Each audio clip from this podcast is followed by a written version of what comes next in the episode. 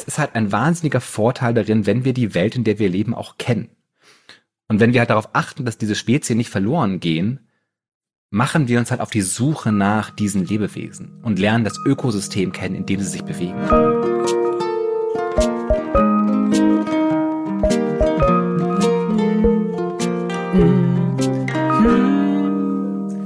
Oh Gott, vertreiben bestimmt damit alle unsere Nein. Wenn wir am Anfang so. Auf keinen Fall. Unsere wunderbaren Hörerinnen kommen ja zu diesem Podcast Hallo Hoffnung, weil wir hier, wenn wir die Hoffnung verlieren, sie einfach wiederfinden. Ja. Willkommen, liebe Menschen. Ich bin Stefan Finn Spielhoff. Ich bin Autor und Texter, wohne in Berlin und ich hab's deshalb ja eher mit Worten als mit Zahlen und deshalb wird heute wahrscheinlich ein bisschen schwierig. Aber wir machen Und das. dafür für die Zahlen bin ich ja da. mein Name ist Christiane Stenger. Ich bin Zahlenexpertin, zumindest wenn es darum geht, sie sich zu merken. Mit dem Rechnen hat es ein bisschen gehapert im Mathe-LK, aber dazu vielleicht ein andermal. Und ansonsten äh, bin ich Podcasterin und Buchautorin. Siehst du? Nämlich, ich, weil ich, ich frage mich ja immer, wie ich so Themen finde, die wir hier besprechen und ich lese ja einfach wahnsinnig viel. Und dann stoße ich manchmal auf Sachen und denke mir, das finde ich super interessant, darüber möchte ich unbedingt reden. Und dann stelle ich fest, oh nein, jetzt muss ich so ganz viele Zahlen aufschreiben und so ganz, dann so ablesen. Und das machen wir heute, denn heute reden wir über äh, Lost Species, verlorene Arten. Und ich hoffe aber, das wird trotzdem nicht so schlimm, weil es auch ganz bezaubernd ist, um was es hier jetzt gleich geht. Hui. Bist du bereit? Ich bin total bereit. Ich freue mich, ähm, ich freue mich irgendwie drauf, auch wenn es, es scheinbar ein sehr trauriges äh, Thema ist, weil das Artensterben, das ist ja die andere Katastrophe, die wir angerichtet haben, neben der Klimakatastrophe. Das ist, schön. und es hängt auch alles wunderbar zusammen. Ich bin auf diesen Artikel gestoßen, weil es gibt eine Webseite, die heißt vox.com. Das ist eine amerikanische Nachrichtenseite. Und da habe ich einen wunderbaren Artikel gelesen über Leute, die versuchen, einen Salamander wiederzufinden, der seit 1951 nicht mehr gesehen wurde. Und über dieses Thema bin ich in das ganze Spektrum der Lost Species, also der verlorenen Spezies, der verlorenen Arten ähm, hinabgetaucht und habe wirklich ganz außergewöhnlich schöne Dinge gelernt und auch ganz außergewöhnlich schlimme Dinge. Aber am Ende kommt, ich verspreche, ganz viel Hoffnung bei rum und so ganz viel, das wir tun können und wo wir merken, es lohnt sich total, das zu tun. Okay, und nur um das jetzt nochmal klarzustellen, also dieser Salamander, der in den 50er Jahren verschwunden ist, hatte der, hatte der Namen?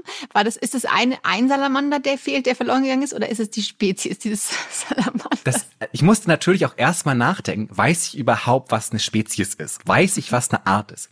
Und wenn man das so ganz einfach zusammenfasst, Arten können alles sein, Tiere, Pflanzen, Pilze, Insekten. Und generell wird als Art bezeichnet Lebewesen, die sich miteinander vermehren können und Nachwuchs kriegen, der sich auch weiter vermehren kann. Mhm. Und das ist alles eine Art. Also der, und wie war das bei Maulesel? Ist es nicht so, ne? Da ist es halt nicht so. Wenn ein Pferd und ein Esel ein Kind haben, kommt halt ein Lebewesen bei raus, der Maulesel, glaube ich, ja. Mhm. Ähm, aber der kann sich halt selber nicht fortpflanzen. Und deshalb sind halt Pferd und äh, Esel keine Art, keine Spezies, sondern halt so andere Sachen. Naja, nee, nee, der Maulesel, oder? Der Maulesel, Also der Esel, genau. aber der Esel und das Pferd ja schon. Nee. Weil halt, die können sich zwar paaren und ein Kind bekommen, aber das Kind ist nicht fortpflanzungsfähig. Genau, Der ist nicht der- der- fruchtbar. Ja, ja, aber dann ist trotzdem doch das Pferd, solange es sich mit einem Pferd paart, also das Pferd an sich ist dann doch. Das ist eine Art. Das, das Pferd ist eine Art und Ja, der genau. Esel ist eine Art. Genau. Aber es ist nicht dieselbe Art. Das wollte ich dir, ja genau, das wollte ich dir doch nur sagen. Ah, siehst du, dass das passiert, wenn ich über komplexe, nicht literaturbezogene Dinge reden muss? Also, verlorene Spezies. Es, also die Definition von verlorenen Spezies, es gibt zwei. Die einen sagen, es handelt sich um Arten, die man seit zehn Jahren nicht gesehen hat. Und andere sagen, es handelt sich um Arten, die man seit 50 Jahren nicht gesehen hat. Bei unserem Salamander, wie du gefragt hast, ist der Blanco Blind Salamander. Es gibt Oh. keine deutsche Übersetzung, die ich gefunden habe.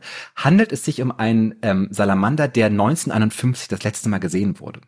weißt du, wie und- alt Salamander werden? Ich weiß nicht, wie generell wie alt Salamander Okay. werden.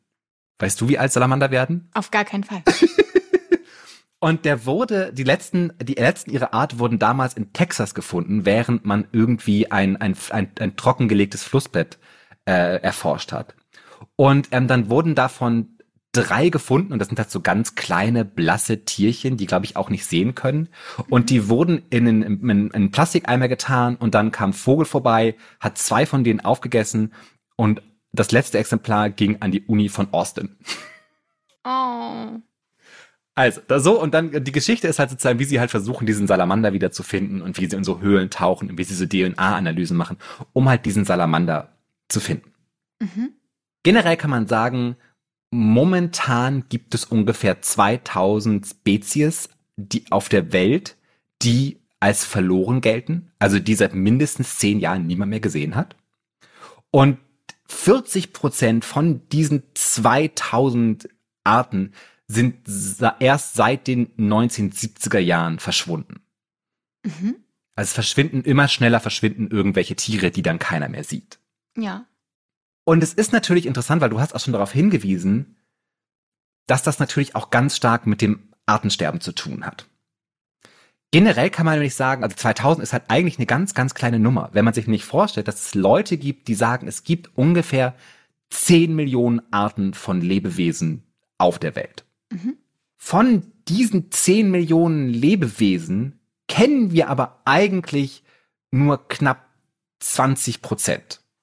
Wow, das ist Also 80 Prozent von allem Leben auf der Welt haben wir einfach noch nie getroffen. Wissen gar nicht, was es ist.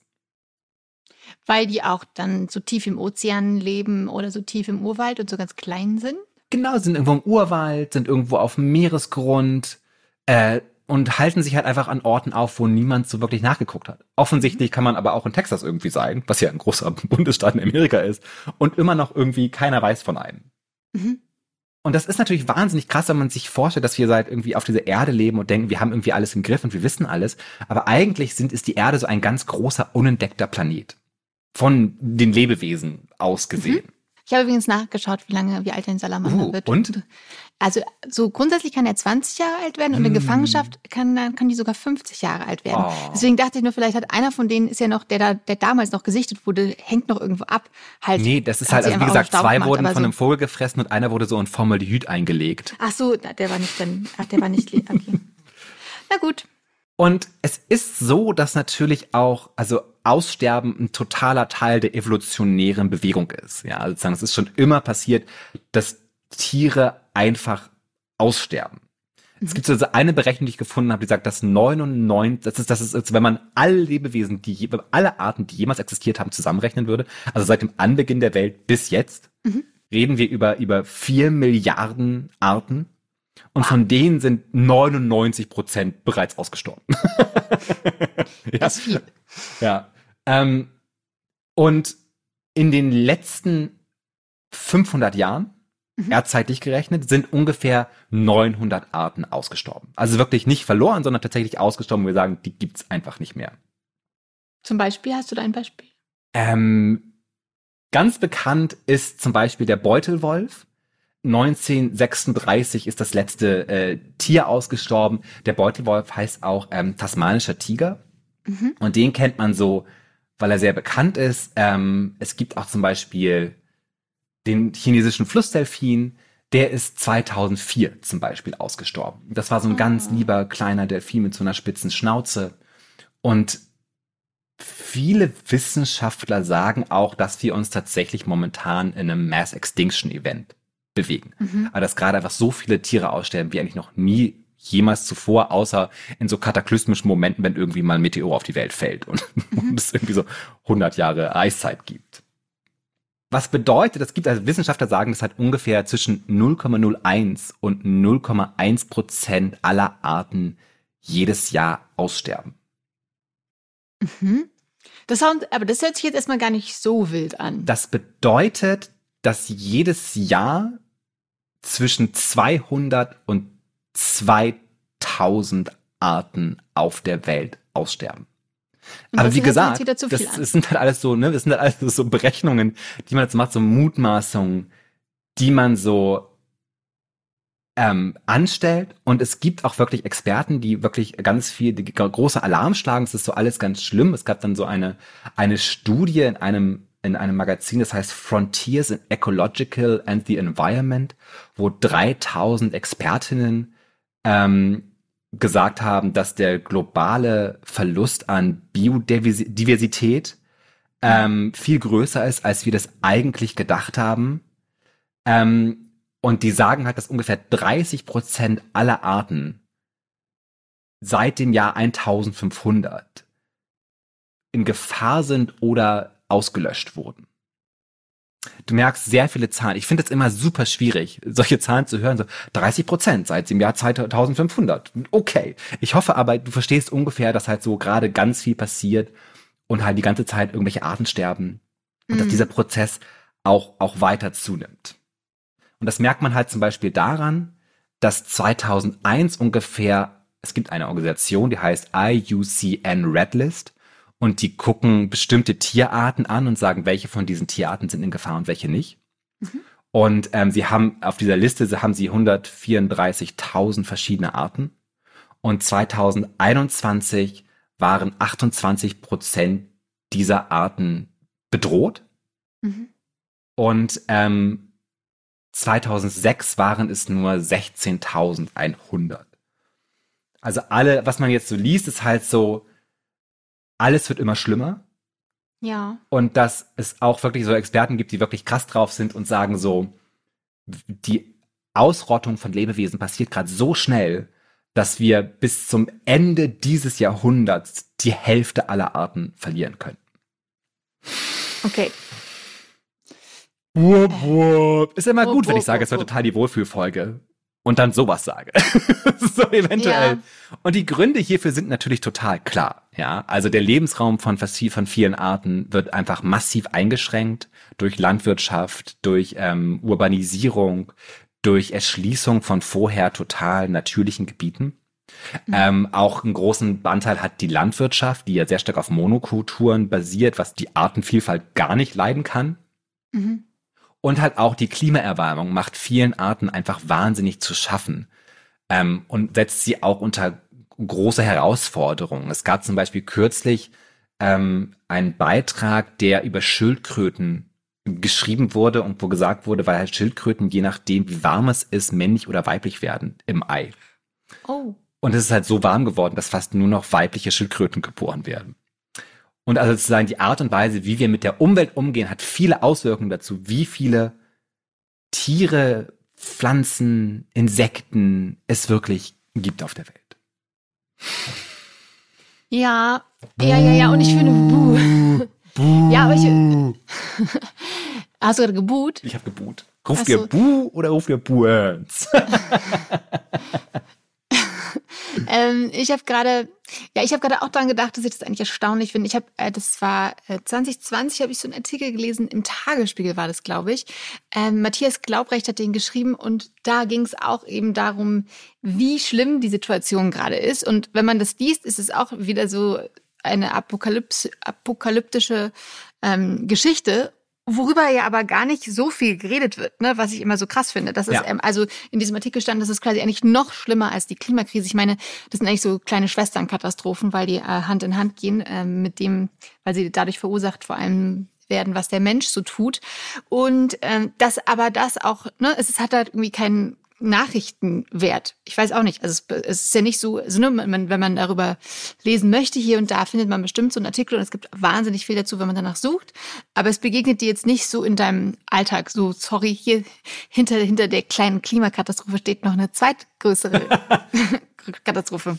Genau, aber wir kriegen das so ein bisschen mit. Es gibt Texte über das Insektensterben oder wenn genau. irgendwie mal irgendwie ein bestimmtes Nashorn, also ein großes Landsäugetier irgendwie in Gefahr ist, dann, oder halt die Wale waren ja auch mal äh, sehr bedroht, dann wird darüber gesprochen, aber tatsächlich ist das so eine Sache, wo ich das gelesen habe, gesagt so, oh oh, Leute. Oh, oh. Aber natürlich ist es halt, also man muss den Klimawandel ja als die Art und Weise betrachten, wie wir entscheiden zu leben.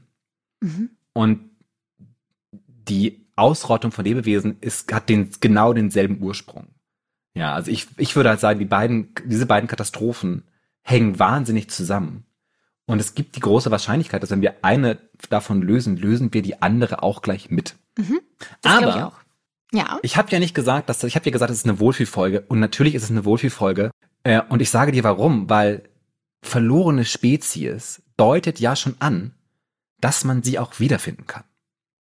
Dieser Ja. Salamander, von dem ich am Anfang geredet habe, den haben sie nicht wiedergefunden. Aber Oh, ich sie dachte- suchen weiter nach ihm. Aber, und es wird, es ist herzzerreißend wunderschön, andere Tiere wurden wiedergefunden. Zum Beispiel die Wallace Giant Bee, was eine Biene ist. Okay, denke ich mir, eine Biene. Damit kann ich umgehen. Es gibt die Velvet Pitcher Plant, was so eine fleischfressende kleine Pflanze ist, wo ich denke, okay, damit kann ich auch leben. Es gibt den Shelter Cave Crayfish wurde wiedergefunden, was eine relativ langweilige Languste ist. Und ich denke so, okay, schön, dass du da bist. Ja, ich Aber schon. Du bist Aber? halt zum Beispiel nicht so niedlich wie ein anderes wunderbares Tier, das wiedergefunden wurde. Und das allein der Name sagt schon alles aus, nämlich die Somali-Elefantenspitzmaus. Oh. Wie der Name schon sagt, ist das eine kleine Maus äh, im nördlichen ähm, Gebiet von Somalia, von der man dachte, sie sei ausgestorben. Und sie ist nicht ausgestorben. Und hat die Elefantenspitzmaus auch einen Rüssel? Ja, ja.